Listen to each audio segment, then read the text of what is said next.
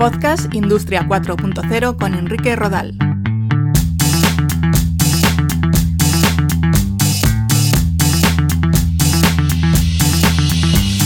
Hola, ¿qué tal? Bienvenidos a Podcast Industria 4.0. Ya sabéis que estamos en la web www.podcastindustria40todojunto.com.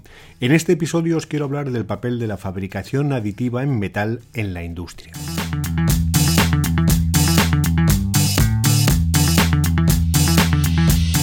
Ya os he contado en otros episodios que existen diferentes tipos de fabricación aditiva o impresión 3D y se distinguen en función de los materiales que utilizan, como filamentos de metal, hilos termoplásticos, polvos de metal, composites, líquidos o resinas, y por las formas de unir los materiales, mediante calor, haces de luz, láseres, soldadura o aditivos, entre otros. Cuando hablamos de fabricación aditiva en metal hay varias tecnologías que son las más empleadas.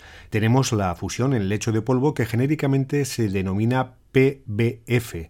Uno de sus procesos de fusión es la tecnología SLM o fusión selectiva por láser. Se emplea un rayo láser de alta potencia para fundir completamente polvos metálicos transformándolos en piezas sólidas tridimensionales.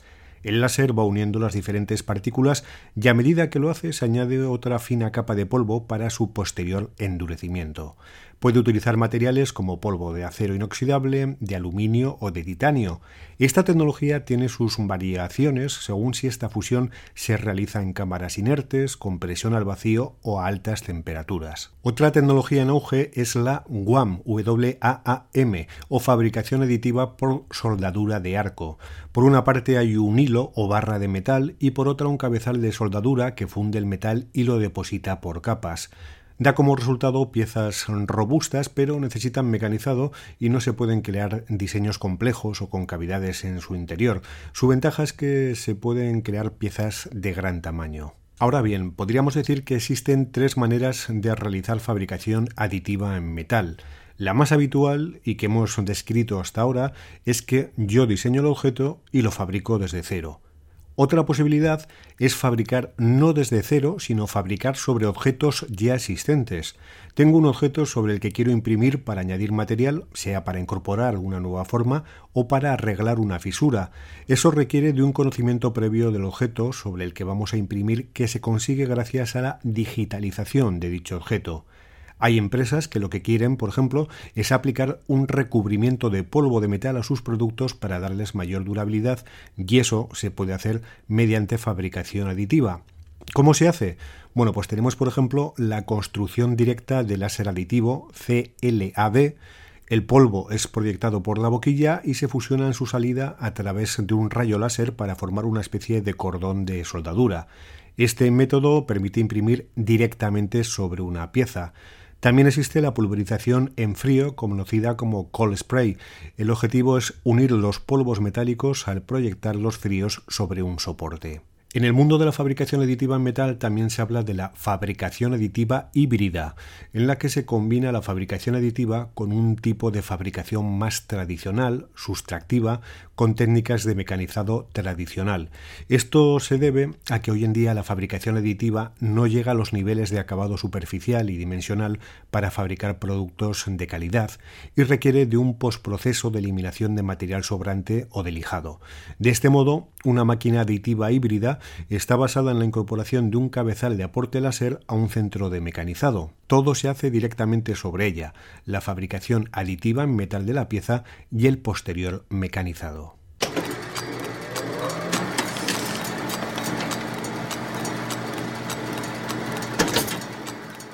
Las principales ventajas de la fabricación aditiva en metal son que podemos elaborar todo tipo de piezas y posibilita crear geometrías muy complejas, sobre todo en el caso del lecho de polvo.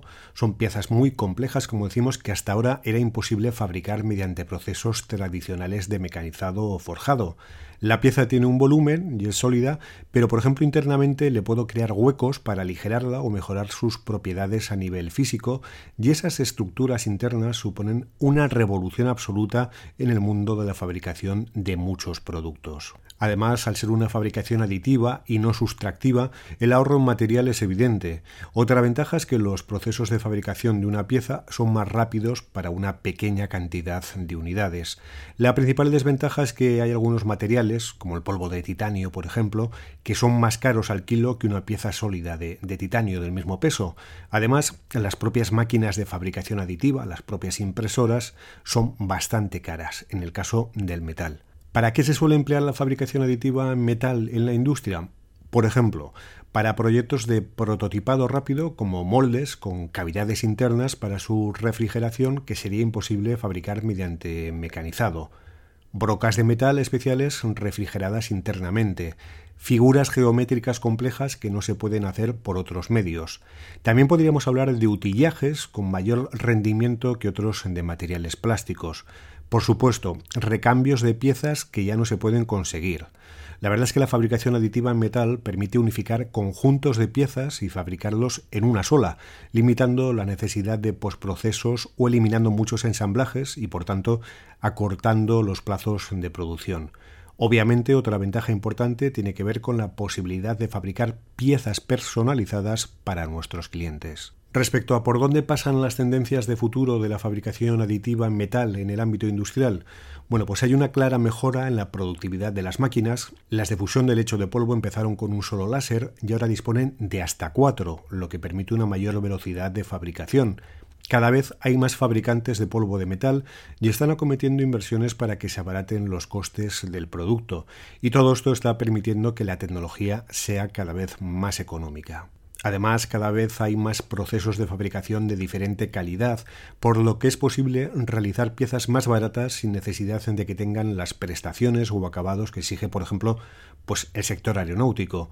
También se habla de la importancia del desarrollo de materiales que tengan una mayor resistencia a la temperatura, algo muy importante para el sector aeronáutico y también para la forja. Bueno, pues hasta aquí este repaso al papel de la fabricación aditiva en metal en la industria. Ya sabéis que para cualquier duda, cualquier cuestión relacionada con la creación y difusión de contenido sobre transformación digital o si os interesa una charla más personalizada sobre Industria 4.0, me podéis localizar en contacto arroba podcastindustria40.com. Un saludo.